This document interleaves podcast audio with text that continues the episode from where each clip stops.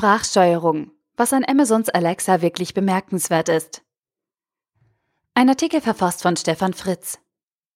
Alexa, Amazons Sprachassistent für zu Hause, ist in Deutschland erst im Beta-Stadium und noch nicht frei verkäuflich. Doch er hat schon viel Staub aufgewirbelt. Die üblichen Diskussionen gehen in die Richtung, welche Lösung ist besser, Alexa oder Google Home? Dabei wäre die Frage viel sinnvoller, welcher Sprachassistent besser in andere Produkte und Services integriert ist. Denn genau diese Integration nützt uns Verbrauchern tatsächlich.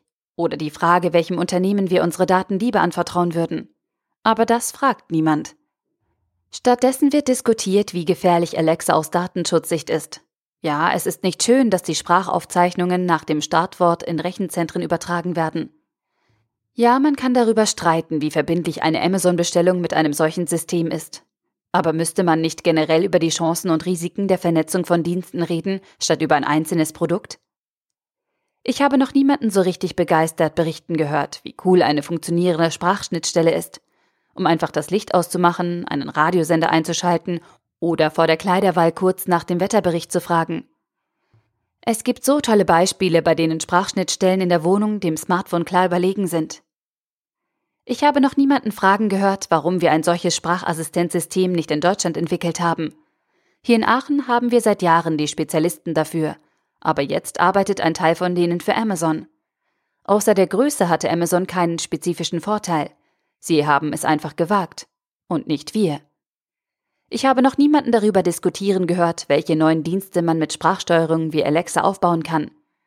Gut, aktuell kann man sich die Speisepläne der Aachener Mensen vorlesen lassen. Das ist lustig, aber nicht unendlich sinnvoll. Gar nicht utopisch wäre es, an einem Empfang zu fragen, ob Herr Müller im Büro ist. Noch sind die beiden Smart Home Dienste IFT und Stringify nicht auf Deutsch verfügbar.